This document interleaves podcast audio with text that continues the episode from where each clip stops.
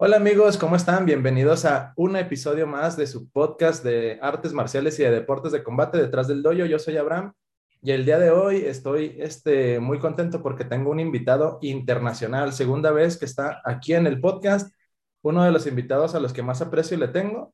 Y obviamente, como le mencionaba él ahorita en el episodio, este, yo creo el podcaster más guapo que hay en todo el mundo, ¿no? Entonces, comparo eh, a, a Felipe Vales. Felipe Vales, bienvenido una vez más al podcast.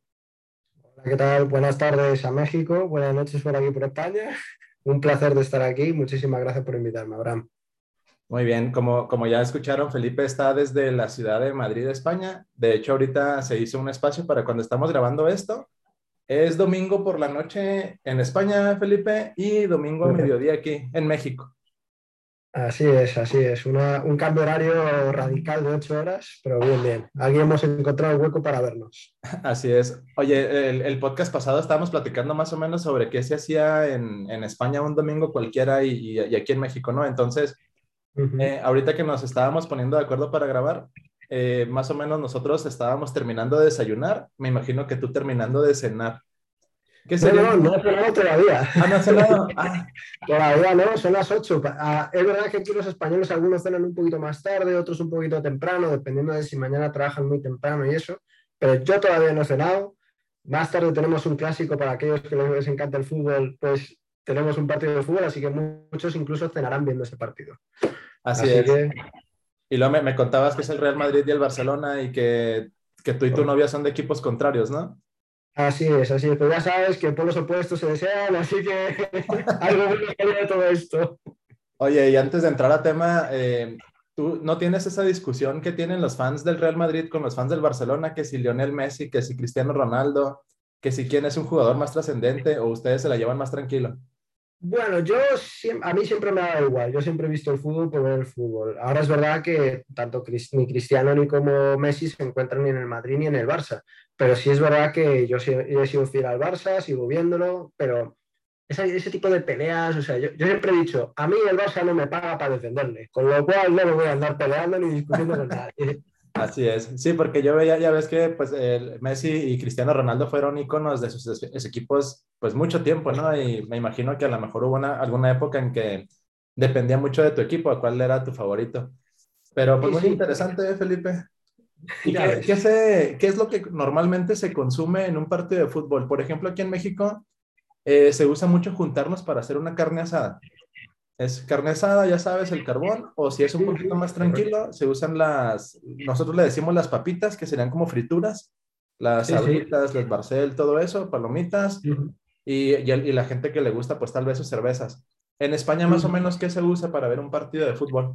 No, generalmente lo que sea, francamente, los que están bien. Bueno, ahora por tema del COVID, pues mm, ya no se puede ir tanto al estadio a consumir, aunque alguna gente lo hace pero pues lo mítico, el bocadillo, lo que son las tortas allá, el bocadillo aquí de jamón serrano, de tortilla de patata, cosas por el estilo.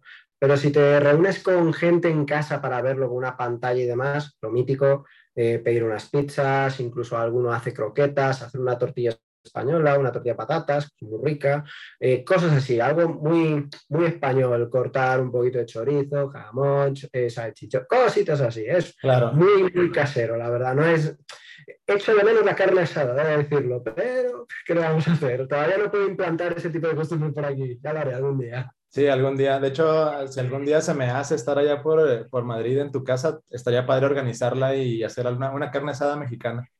Pues sí, hombre, sí. Solo buscamos el carbón y la, y la licencia para que no nos echen la bronca por prender fuego. Ah, sí. sí o sea, aquí la cosa es complicada.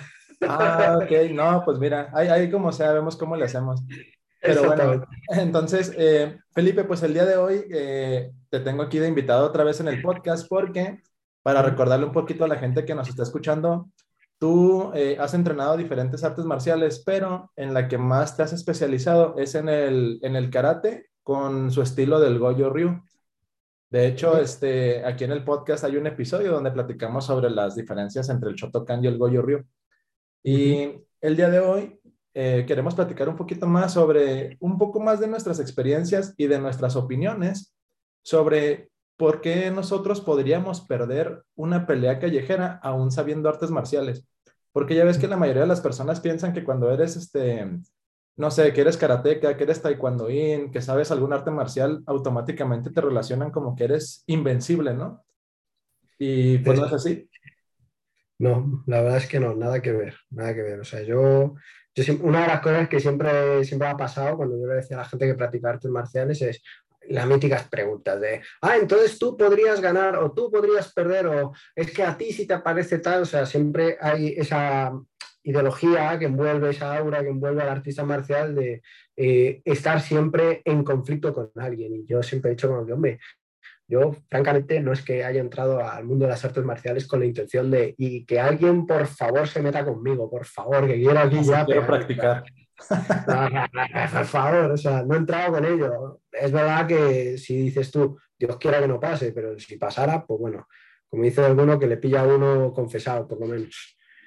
Ah, así es. Sí, o sea que tú, o sea, cuando nosotros empezamos con los entrenamientos de las artes marciales, es como de, la intención es que no suceda un enfrentamiento, ¿no? De hecho, buscamos más como evitarlo, tratar de platicar con la persona o algo así, pero que si ya tienes que defender, eh, sea efectivo, que lo puedas hacer. Exactamente, esa es, la, es, por lo menos la, la, idea, la esencia de, oye, mira, si esto, este entrenamiento está diseñado para mm, ser un, no para, no para tener un combate, pero sí por lo menos para terminarlo, para que, oye, si se, si se diera la, ocasión, se, pues, terminarlo cuanto antes, pues la idea que sea es que sea eficaz y rápido y sobre todo con el menor daño posible. Entonces, la idea siempre radica en que si hay que entrar, se entra con todo. Se entra con todo, se acaba bien, mente fría y, la, y bueno, lo mítico. No es lo mismo partir de alguien un labio que partir de alguien un codo. O sea, por lo mítico. Intentar reducir el daño lo máximo posible. Así es. Oye, Felipe, y ahorita como ya entrando un poquito más en el tema, eh, ¿tú por qué consideras que una persona que entrena artes marciales eh, en una situación callejera que nosotros sabemos que las variables pues son muchísimas, ¿no? Hay un montón de variables, hay un montón de cosas que se tendrían que tomar en cuenta como para poder responder esto, pero en un plano muy general y tratando de reducirlo, ¿cuál consideras tú que al menos sea un ejemplo de, algo por lo que podrías perder? O sea, tú, tú sabes eh, artes marciales, sabes taekwondo, sabes karate, sabes algún otro sistema, ¿por qué aún así te podrían ganar? ¿Tú cómo consideras eso? Bueno, lo, lo primero, o sea, esto, pues como bien dices, es un tema que se podría abordar por infinitud de, perspectivas y las opiniones, tanto las tuyas como las mías, pueden incluso encontrarse en conflicto, incluso en controversia. Pero lo que está claro es que, de entrada, y cuando nos, cuando nos enseñan artes marciales no nos dicen, y en la calle te vas a encontrar esto, y en la calle vas a encontrar con lo otro, o este tipo de circunstancia, o este tipo de tal. Hay algunos sistemas de defensa, ejemplo, Kramaga, que también lo he practicado, que sí te ponen situaciones un poco distintas. Pero ese es el tema. Mm, o sea, por situaciones distintas me refiero a situaciones en las que alguien viene a atacarte con un cuchillo o alguien coge y te agarra por la espalda. Pues bueno, eso ya se puede asemejar un poquito más. Pero realmente yo cuando ah, me enseñaron karate, cuando me enseñaron, cuando he practicado boxeo, cuando tal, no te ponen una circunstancia de lo que puede pasar en la calle. Entonces, ese es uno de los matices que no voy a decir, es que no nos enseñan prácticas reales. O sea, esto no estás estudiando medicina y tienes que hacer prácticas en un hospital. O sea, esto es, oye, mira, esto es un arte marcial y cuando pasan estas determinadas situaciones, tú respondes desde, otra, desde esta perspectiva. Vale, pero es que la perspectiva callejera es otra. O sea, el que crea que por saber artes marciales puede ganar una pelea callejera está brutalmente equivocado, pero brutalmente equivocado. Desde, esta, yo, desde este punto yo siempre diría que hay que definir, o sea, lo primero, que hay que, que distinguir eh, lo que es una pelea callejera propiamente, o sea, eh, es un enfrentamiento que puede ocurrir en un área pública que no está diseñado en un sitio en el que sueles combatir o en el que entrenas. Ejemplo, tú y yo hemos entrenado o, entrenamos en tatamis, en cuadriláteros, sitios donde ya de por sí una de las cosas que nos distingue muchas veces es el uso de armas, por ejemplo. Entonces, ya ese tipo de cosas, si las estamos quitando o si las estamos sacando de la ecuación, pues ya empieza a dejar de ser una pelea callejera como tal. No es algo aquí como que nos agarremos. Entonces ya empiezan a reglarse, a que hay un cierto tipo de normas. No sé en el taekwondo porque nunca me he metido muy a fondo en el taekwondo. Francamente es un arte marcial que lo tengo pendiente ahí, tareas pendientes. Pero, pero en concreto, una de las cosas que pasa en karate es no se permiten, eh, bueno, en karate a efectos de, disciplina y de examen no se permiten golpes por debajo del cinturón. en boxeo no se permiten golpes por debajo del cinturón. Dile eso a alguien en una pelea callejera, por favor. No, no, no, es que no me puedes pegar abajo. Fíjate que, fíjate que eso que mencionas, Felipe, se me está haciendo muy interesante y, y ahí a lo mejor vamos a empezar allá a, lo que mencionabas tú, como a tener nuestras opiniones diferentitas, ¿no? Este, mira, eh, yo todo eso que tú mencionas se me hace totalmente válido y estoy de acuerdo. Sí es verdad que el entorno este, influye muchísimo a la hora de tener un combate en la calle, ¿no? Una de las cosas que una vez me dijo mi, maestro de taekwondo, y es algo que se me quedó muy grabado, es que tú ahorita mencionabas que, por ejemplo, en el karate hay ciertos golpes que no se valen o ciertas cosas que no se pueden hacer, ¿no?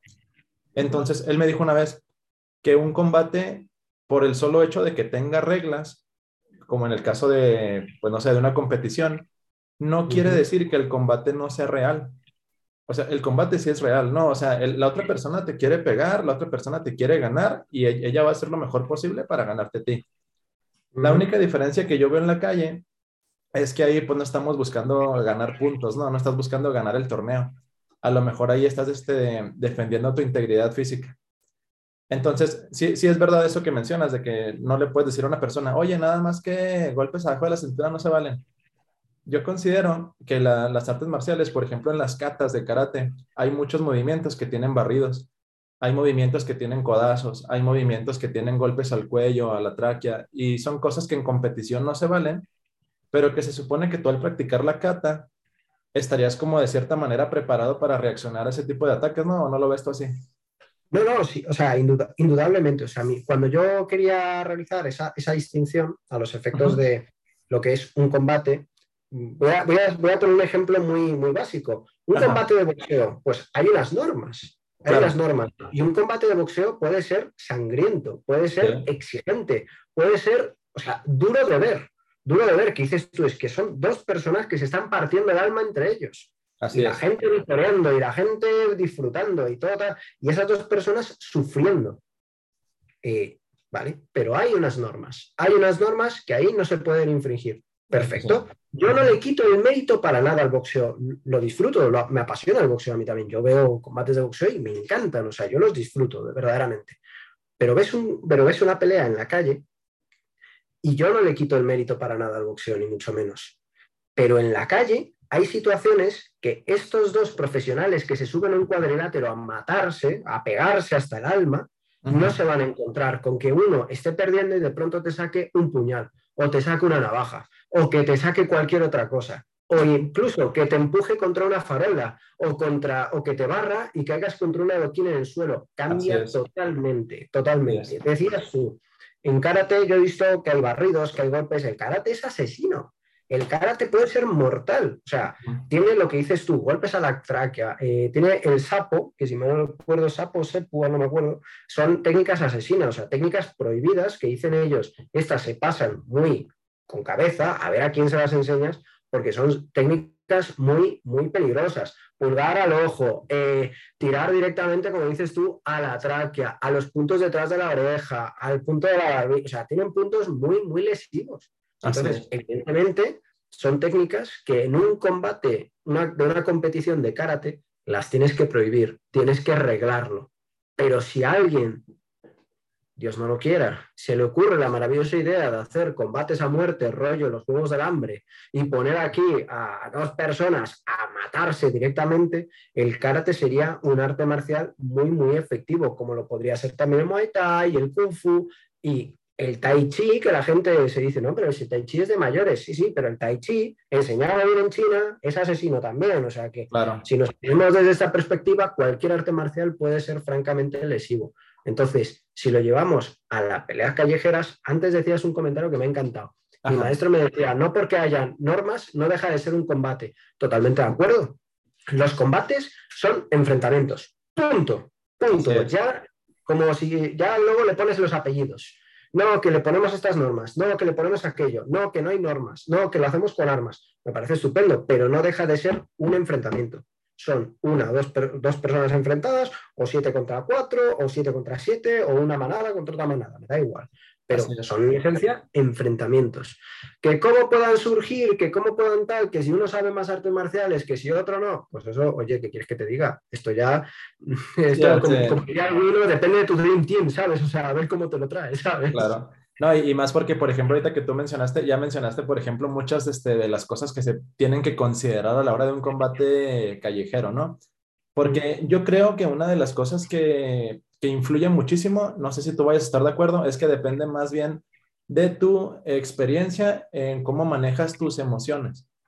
Porque, por ejemplo, yo veo mucho cuando alguien va a competir en, taekwondo, karate, limalama, el arte marcial que tú quieras, va a su primera competición deportiva y estás nervioso, tu rendimiento no es el mismo que tienes en clase, porque en clase tus, tus mawashi salen bien bonitas, tus Yakosuki salen bien derechitos. En clase, sí, porque es muy padre pegarle a las, a las almohadillas, ¿no?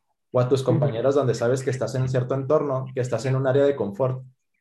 Pero cuando ya estás en el torneo, que te sacan como que de tu burbuja, eh, obviamente pues ya entran el miedo, los nervios, eh, la presión de que hay mucha gente que te está viendo, que no conoces a la persona con la que va a hacer combate. Entonces, ahora imagínate trasladar eso a la calle, donde como tú mencionas, no sabes si la persona de entrada si está entrenada o no. Tú no sabes. Y luego aparte, seguramente hay emociones que están pasando por ahí. A lo mejor el conflicto inició a raíz de que hubo alguna diferencia, algún desacuerdo, eh, no sé, algún accidente vial, alguna... Cualquier cosa. Alguien que no respetó una norma, no sé. Entonces, ahí de entrada ya estás este, con, con la cabeza caliente, ¿no? Ya no estás pensando igual. Eh, a lo mejor tienes miedo. Estás con la incertidumbre, como mencionas, de que si te saca algo, de que si alguien más va a intervenir, también eso tiene un chorro que ver. A lo mejor la, la, otra persona no viene sola, viene acompañada.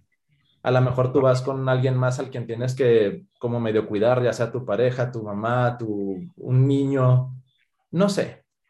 Hay, hay muchas cosas que yo creo que la principal, o en mi opinión, una de las cosas que más influyen sería cómo manejas tú tus emociones.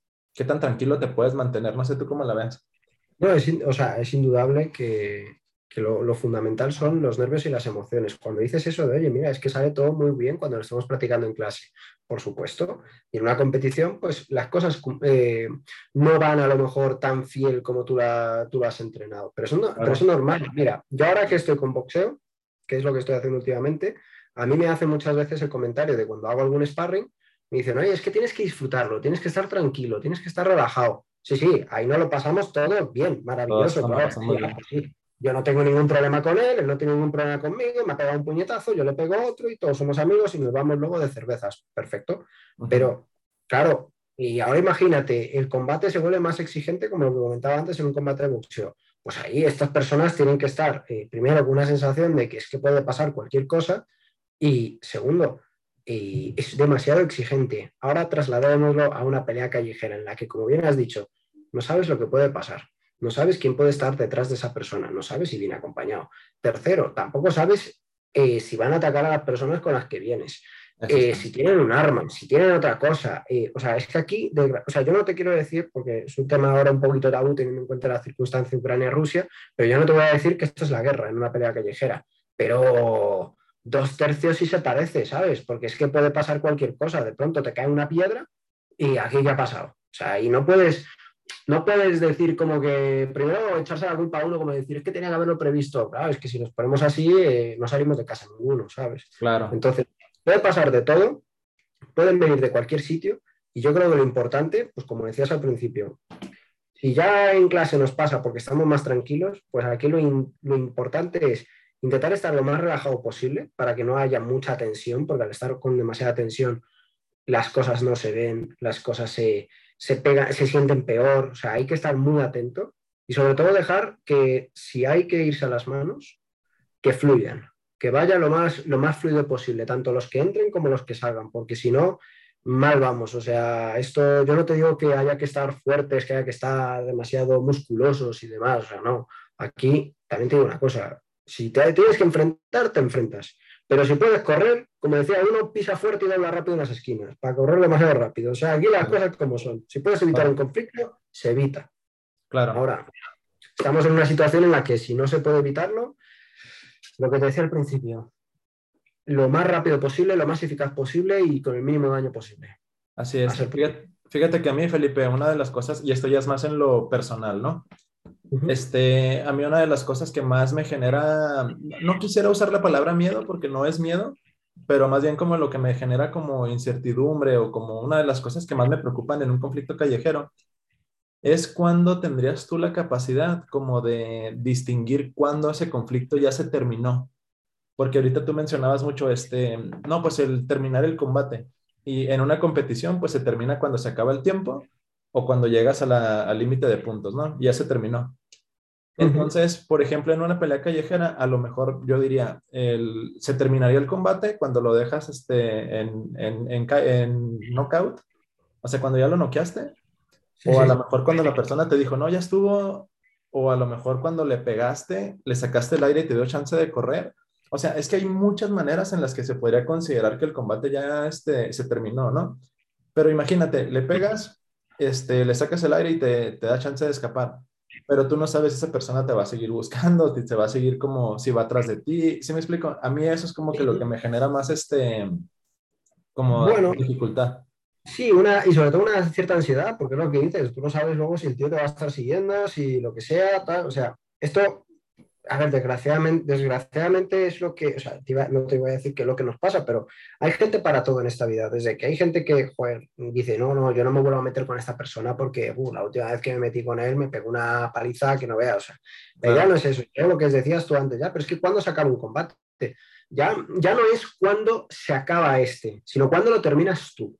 Porque, como se suele decir muchas veces, ¿no? Es que dos no se pelean si uno no quiere. Muchas veces no, o sea, no, es, verdad. O sea, tiene, usted toda la razón. Pues sí, dos no se pelean, pero es que si uno no quiere, a lo mejor lo que hace es de víctima y el otro le pega una paliza que lo deja muerto. O sea, claro, hombre, yo muchas veces he dicho, no, yo no me voy a levantar y al final me han bofeteado la, la cara y al final me he tenido que levantar. Y dices tú, pues sí, pero las cosas, las cosas al final terminan siendo de que, oye, lo que dices, le quito el aire, golpe al plexo solar y corro por patas a salir corriendo. Muy bien, me parece estupendo, pero luego está esa ansiedad de que me lo vuelvo a cruzar a esta persona y ya está. Ahora, estamos hablando de me vuelvo a cruzar con esta persona. Yo personalmente en Madrid no tengo ese problema. Dios no lo quiera, Dios no lo quiera, porque si yo me cruzo con alguien que por lo que sea tengo un conflicto tal, o sea, yo lo primero que rezo es que esa persona no me conozca. Porque así, por lo menos digo, lo va a tener complicado. En Madrid no sé cuántos millones de personas somos, así que lo va a tener. Y entre que luego hay eh, de etnias variadísimas, lo tiene más complicado. Entonces, pues bueno, eh, eso por una parte. Por otra parte, lo que, lo que estaba diciendo antes, hombre, hasta que el otro te dice ya estuvo. Preferiblemente llegar a eso que a llegar a que tú lo noques, porque no es en México que están las normas. Pero si yo aquí noqueo a alguien, eh, vamos a juicio fijo pero fijo, segurísimo, me pilla a alguien o lo que sea, por no decir que mm, alguna que otra vez haciendo alguna llave con algún compañero, pues sí se me ha pasado de que, ¿no? Y le sujetas así del cuello, le haces una llave tal, y de irse mi compañero al suelo y estar en el suelo 20, mm, 30 segundos que no reacciona a lo que sea y tú ya te estás presionando y diciendo es que llamar a la ambulancia o lo que sea porque le, le acabo de hacer algo. Pues ahora imagínate si pasa algo y, esto es, y esto es algo amistoso, o sea, dices, no, mira, te enseño esto, tal, y a veces pasan estos accidentes incluso en el gimnasio.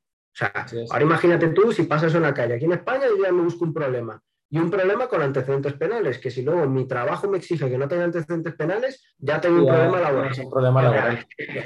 Sí, no, y fíjate que... Ajá, y ahorita lo, lo mencionas, eh, usaste el ejemplo de si alguien se desmaya con una, con una llave, ¿no? Porque justo quería hablar un poquito sobre el jiu-jitsu. Eh, ya ves que el, el jiu-jitsu ahorita es un arte marcial que está como mucho en, está como que creciendo mucho, ¿no? Y, el brasileño hablas, ¿no? En jiu-jitsu brasileño, ajá. Ya ves que ahorita pues está creciendo mucho, hay mucha gente que lo practica y últimamente pues ha habido más escuelas, al menos aquí en México, en, México ha, crecido bastante. Entonces, por ejemplo, nosotros que, que, practicamos artes marciales que son más de, de striking, de pegar arriba, de golpear y todo eso, tú mencionas, bueno, eh, para mí lo ideal sería que la persona me dijera, no, ya, ya, ya estuvo, ya hasta aquí, ¿no? Para mí también es lo ideal, porque tú mencionabas ahorita más, este, más temprano que lo ideal sería que hubiera el menor daño posible, tanto para ti como para tu agresor, ¿no? Porque pues tú también mencionaste algo que no se trata de dejarlo con todos los huesos rotos, o sea, no, ojalá que no. Entonces, pero, por ejemplo, en, en el Jiu-Jitsu, y, y, esto que voy a decir a lo mejor suena eh, para la gente que practique Jiu-Jitsu y que sepa mucho más que yo de esto, a ver si algún día me asesoran, porque yo Jiu-Jitsu practiqué, pero no me considero un experto. Eh, la mayoría de las cosas que en Jiu-Jitsu aprendes son o para eh, hacer un estrangulamiento, o para ir sobre alguna articulación, o para poder romper un codo, un pie o algo así. Entonces, Imagínate que tú en la calle tienes un enfrentamiento y te defiendes usando jiu-jitsu. En la calle a lo mejor la otra persona no sabe tapear, no sabe decir ya. Entonces ahí como te detendrías, no te detendrías, y si lo sueltas y en eso él te pega. ¿Sí me explico? Eso como que se me hace un poquito uno de los retos del jiu-jitsu. Bueno, es un, es un reto, o sea, primero, primero nada, yo también, he, yo, también he practicado tanto tradicional como brasileño, y sí es verdad, sí es verdad que, bueno, primero, no soy un experto tampoco, pero lo que dices tú, te encuentras con alguien que es Nobel, que no tiene ni idea de esto, tal, le haces una llave, lo que sea, vamos a ir directamente a un estrangulamiento de falta de aire, le pillas la carótida, vale, muy bien. Tiras por ahí, le va, a le, va a faltar el, le va a faltar el aire, pero yo como persona en ese momento que le estoy ya haciendo esa llave, ya tengo que tener claro de que he aplicado bien la técnica. Es verdad que estás en una situación comprometida de que, oye, puede venir cualquier cosa, lo mismo mientras estás haciendo eso, el tío te saca una navaja y te la clava, puede pasar de todo, pero tienes que tener muchísimo cuidado porque el daño de oxígeno en la sangre al cerebro puede ser muy bestia. Entonces, sujetarle ahí, yo siempre digo, a mí mi maestro, que en paz esté, siempre nos dijo, si usábamos alguno de estrangulamiento, contásemos siete segundos, una vez lo, una vez lo aplicáramos. Que siete o ocho segundos es el tiempo suficiente para, si no le dejas al otro no cao, pero es inconsciente o tal, por lo menos dejarle bastante debilitado, porque es que le falta tal y en cuanto le sueltes, le va a faltar el aire, va a intentar recuperarlo, va a, o sea, no conozco a nadie que bloqueándole de golpe, luego le sueltes y diga, no, si estoy de maravilla, ¿sabes? Entonces, hay una responsabilidad, lo que te decía antes, hay una responsabilidad con ciertas técnicas. O sea, los que practicamos las artes marciales tenemos una responsabilidad que no podemos aplicarlas por el simple hecho de, oye, no, es que era lo mejor que podía hacer en ese momento, porque de esa misma responsabilidad también parte lo que es la proporcionalidad. A mí una persona me pega una colleja, lo que en México se llama el zape, me pega un zape y yo le parto un diente. Pues oye, no es proporcional. Claro. No es proporcional. Hay que ir un poco a lo que hay. Entonces, si lo que dices, necesitamos inmovilizar a una persona con jiu-jitsu, esa técnica no podemos utilizarla, no podemos buscar eh, una técnica que vaya a dejar inconsciente a la otra persona. Pero una luxación de muñeca, una articulación y tal, un maestro mío, una vez yo le, yo le pregunté, que era brasileño, y, me, y yo le dije, pues que tengo mucho miedo porque le hago alguna tal y es que tengo miedo de que si parte. Y el hombre, te juro, por lo que más quiero en esta vida, que me respondió mi profesor. Bueno, pues si parte, partió. Así de simple. Dices tú, pero, ah, bueno. pero ¿cómo puedo hacer eso? O sea, ¿cómo, ¿cómo, me puede salir a mí tal? Mira, es preferible que parta una mano y que ahí termine. Pero claro, todo depende. ¿Qué te ha hecho? Si te ha insultado, no tiene ningún, no, no tiene ningún sentido que hayas aplicado esa técnica. Claro. Pero si la cosa está escalando, que el otro tiene un cuchillo, que el otro tal, coño, si le rompes una muñeca y el otro tiene un cuchillo, oye, creo que la proporcionalidad está más que justificada, ¿eh? Claro. Pero bueno. Sí, yo estoy totalmente de acuerdo ahí contigo, Felipe, de que si tu integridad física o inclusive tu vida está en riesgo, no te vas a detener a, ay, pero le va a doler mi patada, le va a doler mi... Ahí sí ya no, ¿verdad? Pero como tú dices, yo creo que le acabas de dar justo al punto, el tener una proporcionalidad. ¿Qué tan en peligro estoy yo como para empezar a hacer técnicas un poquito más avanzadas, ¿no? Más, este, que son de más riesgo para la otra persona? Porque obviamente mientras, mientras usas técnicas más poderosas, por decirlo de alguna manera, pues eh, la integridad física del agresor, pues ya también está en riesgo, ¿no? Ya empezar a lo mejor con golpes, eh, no sé, en taekwondo uno de los golpes que se enseñan de defensa personal, eh, yo le digo a los bigotes a, mis alumnos como para que sepan dónde es, pero es justo bajo la nariz. Entonces, ese, es romper una nariz y pegas ahí. Y en las formas de taekwondo, los pumses, hay muchos movimientos que traen golpes ahí. los pumses es el equivalente a las catas de karate. Vale. Entonces, haz de cuenta que hay muchos golpes que van ahí, hay golpes a la tráquea y todo eso, ¿no? Pero tratando de aterrizarlo, porque nos quedan este, poco más de 10 minutos, Felipe, y está súper padre el tema y, contigo se platica súper a gusto. Vamos a tener que hacer una segunda parte, ¿no? Sí, no, tú cuando quieras, ¿eh? A mí me encanta grabar podcast contigo. Este, pero mira, tratando de aterrizarlo un poquito más en lo personal. Mira, yo cuando, cuando yo empecé con las artes marciales, mi primer estilo fue el taekwondo, ¿no? Entonces, yo empecé con taekwondo, me hice cinta negra de taekwondo, empecé a entrenar más ahí y yo siempre me sentía, o sea, como que para mí el taekwondo era, me llenaba, o sea, sí me llenaba y yo me sentía muy capaz como de defenderme en la calle. Pero eh, yo decía, eh, cuando yo nada, cuando solamente sabía de taekwondo, a mí me daba mucho miedo irme a resbalar, porque ya ves que el taekwondo depende mucho de las patadas, porque es como su punto fuerte. Entonces yo decía, ¿qué tal si en la calle? Porque estoy peleando en asfalto mojado, porque estoy en alguna superficie, no sé, en algún bar donde ya se cayó alguna bebida, no sé. ¿Qué tal si yo al hacer mis patadas súper efectivas me resbalo? Como que a mí eso era una de las cosas como que más me inquietaba, ¿no? Entonces, a raíz de eso, pues ya empecé a, a entrenar karate, empecé a hacer jiu-jitsu, otro tipo de cosas para yo sentirme más seguro. Entonces, a lo mejor alguien que practica jiu-jitsu eh, tiene ciertas, eh, así como a mí me daba cosa resbalarme, a lo mejor al de jiu-jitsu le da miedo a otras cosas. A ti en lo personal, ¿cuál sientes que es tu, o algo que te daba como, como el equivalente a lo que yo te platiqué de resbalarme? Uf. Tú que pues, practicabas este karate y... Pues que si te, si te soy sincero, o sea, nunca, mm, a ver, no es no es como si hubiese tenido, a, ya, no sé, llamémosle a lo mejor eh, incertidumbre o ansiedad, ese momento en el que dices tú, pues que puedo resbalar o lo que sea. Nunca yo tuve una sensación así, la verdad. O sea, empecé, con, empecé con karate y a mí el karate me parecía bastante completo. No tuve ese miedo a resbalar porque la verdad, francamente, las patadas, no voy a decir que se me daban maravillosamente bien, pero sí voy a decir que, oye, eran decentes. Los golpes eran decentes, o sea, todo fue muy decente, la verdad. Eh, luego ya conocí el Jiu-Jitsu y uh, ahí la cosa ya cambió, porque claro, eran técnicas distintas, nada que ver. Entonces, ahí ya empezaba yo a sentir una cierta ansiedad de que, oye, hay cosas con las que no me siento cómodo, pero respecto de lo que me enfrento, más de lo que yo sé hacer. Entonces, una de las cosas que yo siempre tengo, y alguna que otra vez lo hemos hablado tú y yo, es que yo cuando he practicado algún combate con alguien y la otra persona venía de taekwondo, lo pasaba mal. Siempre lo he pasado mal contra alguien que haya, hecho taekwondo, porque no veo las patadas. No lo veo para nada. De pronto son muy rápidas. Dices tú, juez, se está levantando, ya está aquí arriba. O sea, me dejaba no nadado. Entonces, ese tipo de cosas eran la, era más por la otra persona lo que supiera hacer que por lo que yo sabía hacer. Porque yo tenía muy claro. Si yo sé hacer A, B, C y D, ¿para qué me voy a preocupar por saber hacer una E o si la A me sale un poco chueca. Pues si la A me sale un poco chueca, pruebo a hacer la B, la C y la D. Así de simple, ya está. Y otro día practico la. Entonces, nunca tuve esa, fíjate, esa incertidumbre que me comentas, la verdad. Y yo no, me quiero poner así un poco mejor que tú, ni mucho menos. Es simplemente me, me, sorprende, me sorprende tu ansiedad respecto a, oye, que pueda resbalar, pues por supuesto, pero uno de los miedos que yo más tenía de la calle era que la otra persona supiera judo. Porque a ti te hacen judo y caes en un tatami y a ti te hacen judo y caes en el asfalto de la calle y game over. Ahí se acabó. Ya se acabó. No, y yo te lo mencionaba más porque, por ejemplo, como te decía, o sea, yo en el taekwondo me sentía muy seguro, ¿no? Así como tú mencionas, pues yo ya era cinta negra.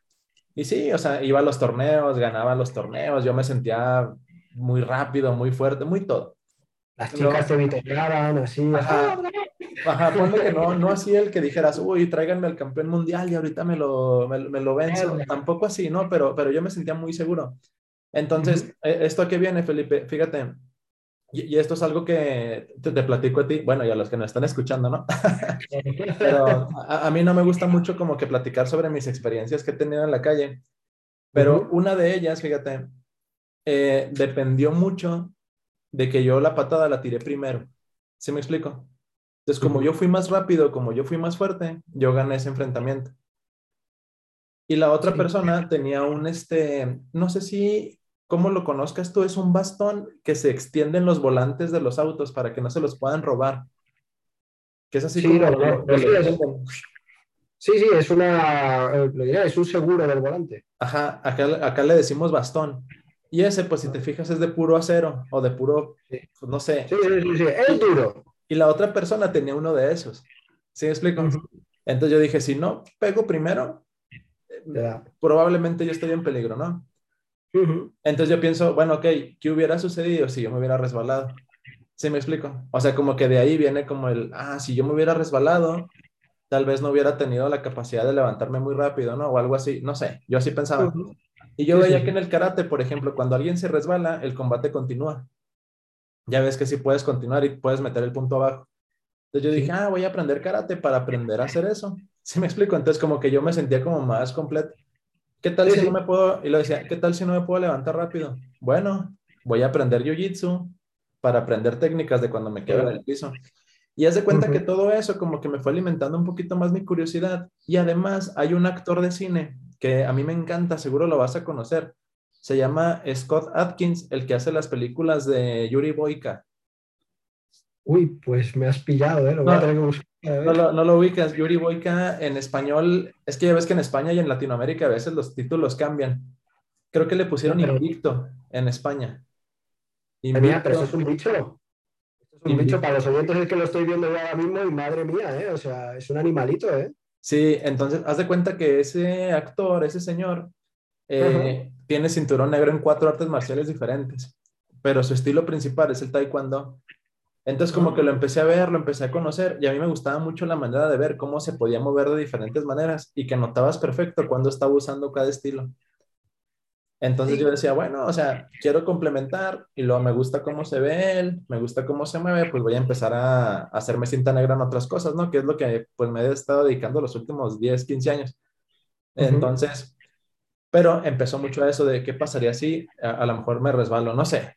Y, y, sí, o sea, yo también sentía que mis movimientos eran decentes, pero volviendo lo mismo, como las variables de la calle son muchísimas, yo quería tener como que el mayor arsenal posible. Y no es como que en mi vida yo ande por la vida defendiéndome todo el tiempo, ¿no?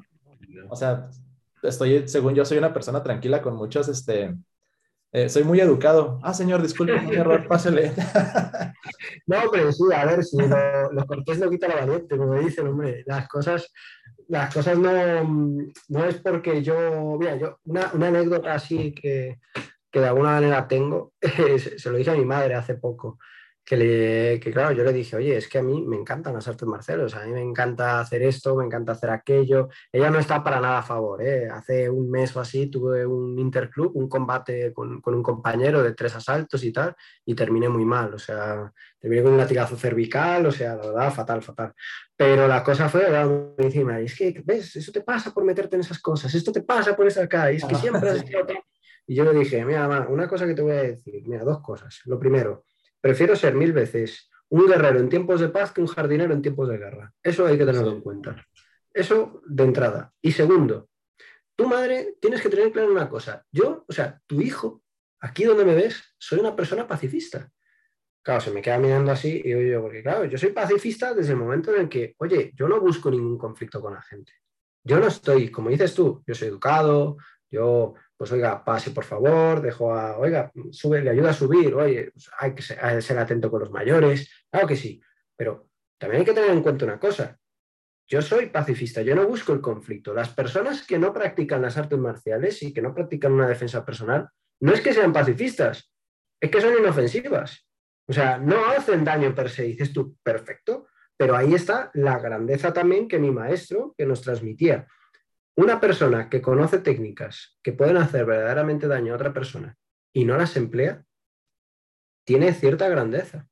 Y tiene un cierto respeto por la vida y respeto por la otra persona. Cuando se dice muchas veces en un combate hay que tener respeto por la otra persona, también es el respeto de, oye, es que estamos, lo que te comentaba al principio, dos profesionales que se están partiendo el alma entre ellos también tienen que tener un respeto entre ellos de, tú imagínate, Dios no lo quiera que pase, pero alguna vez ha pasado.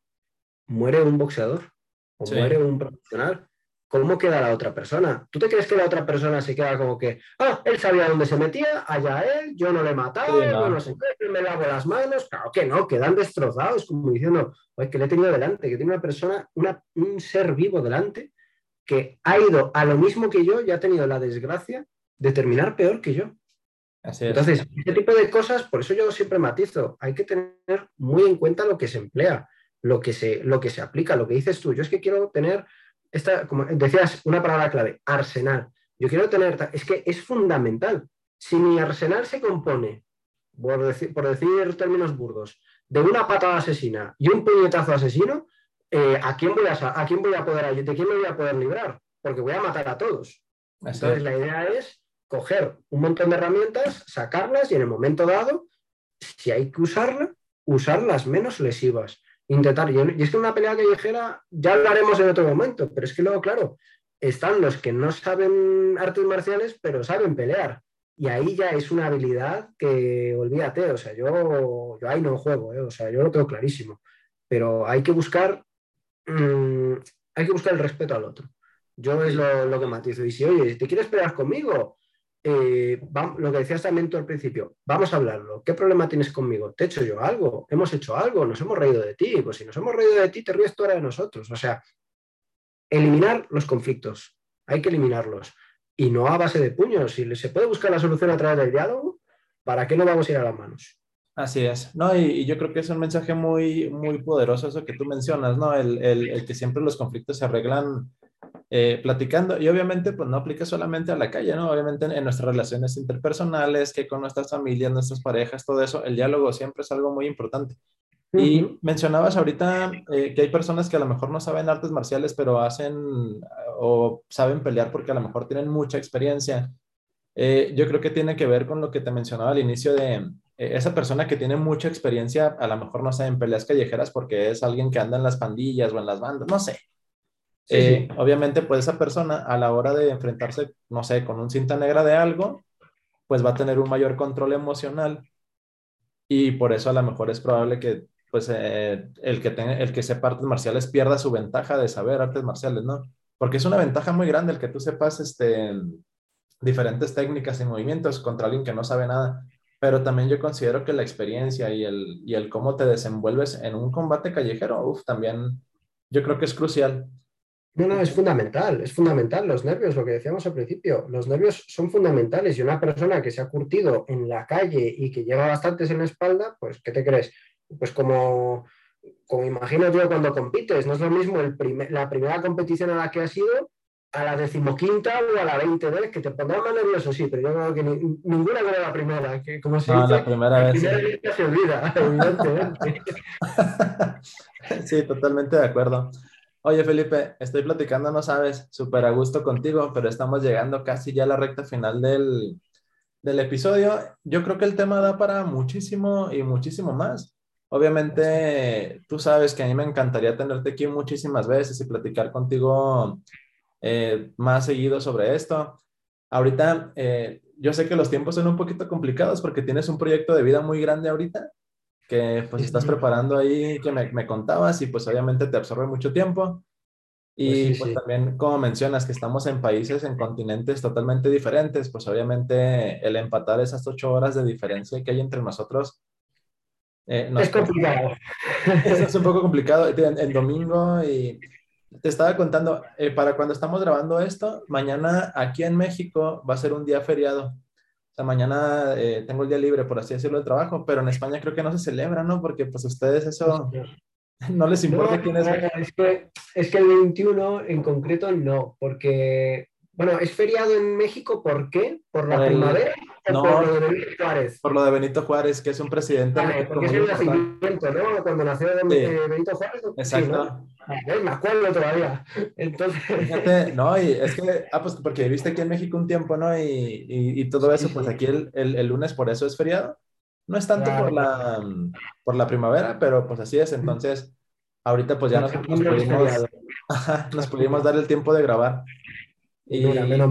Y ahorita en España pues están de fiesta por lo del partido del Real Madrid y el Barcelona, ¿no? no le haremos mucho fiesta porque tampoco lo van a hacer feriado algún día, ¿eh? pero bueno, eso ya sabéis que... Pero bueno. No, aquí hemos tenido el Día del Padre este fin de semana. El Día del Padre. Que el 19 de marzo cae San José y en España se, se, se celebra el Día del Padre. Entonces, algún que, otro, algún que otro año, dependiendo del calendario laboral, hacen que el Día del Padre sea festivo. En este caso, como ha caído un sábado, pues no. Sí, ya, ya, no te tocó descansar, ¿verdad? No, no, a mí esta Semana Santa nada, así que yo espero. Sí, pero ya falta poco, entonces, feliz verdad, sabes, este, en serio te agradezco mucho que te hayas dado el tiempo de, grabar conmigo. Eh, desde el episodio anterior me gustó bastante. De hecho, para los que nos, nos, estén escuchando ahorita, Felipe ya grabó conmigo en la temporada pasada y platicamos un poquito sobre la diferencia del karate Chotokan y del karate Goyo Ryu, que es el que Felipe hace. El episodio, la verdad, estuvo súper interesante. Lo pueden encontrar aquí mismo en YouTube y en Spotify. Y este, y ya pues este, ya me dicen si les gustó, qué les pareció y si les gustaría que Felipe viniera en otra ocasión, que sí va a venir, yo se los prometo que, porque a Felipe ahí donde lo vean le encanta venirse a grabar también. Se cotiza mucho, se cotiza mucho, así te dice, no, hoy no puedo, esta vez no, no, no me llegas al precio, súbele un poquito más y luego me cobra, y me cobran euros, entonces... Eso, eso también es verdad. se cotiza un poco, pero le gusta, le gusta platicar. Eh, Felipe también es muy fan del anime, es muy fan de los videojuegos, entonces pues ahí eh, hace que nuestra amistad pues sea un poquito más, más padre, ¿no? Porque tenemos muchos temas de conversación, pero el día de hoy pues en este podcast que se trata de artes marciales pues quisimos platicar de, de este tema que en realidad casi no hubo es, eh, oportunidad de platicar de nuestras cosas personales porque yo creo que el tema estuvo tan amplio que, híjole, tendría que durar dos horas de podcast, no más. Da para mucho, la verdad, es un tema que da para mucho. Pero bueno, como dices tú, si vamos a hacer la de Terminator de que volveré, pues ya, ya en otro momento me avisas.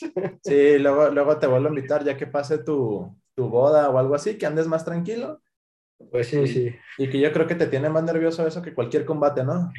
Bueno, bueno, espérate que, que, el partido ahora del Real Madrid contra el Barça, como mi chica es del Real Madrid y yo soy, yo soy del Barça, lo mismo hoy me toca dormir en el sofá, así que esperemos. ¿eh? Ay, mañana me cuentas cómo amaneció esa espalda por dormir chueco. sobre todo la espalda.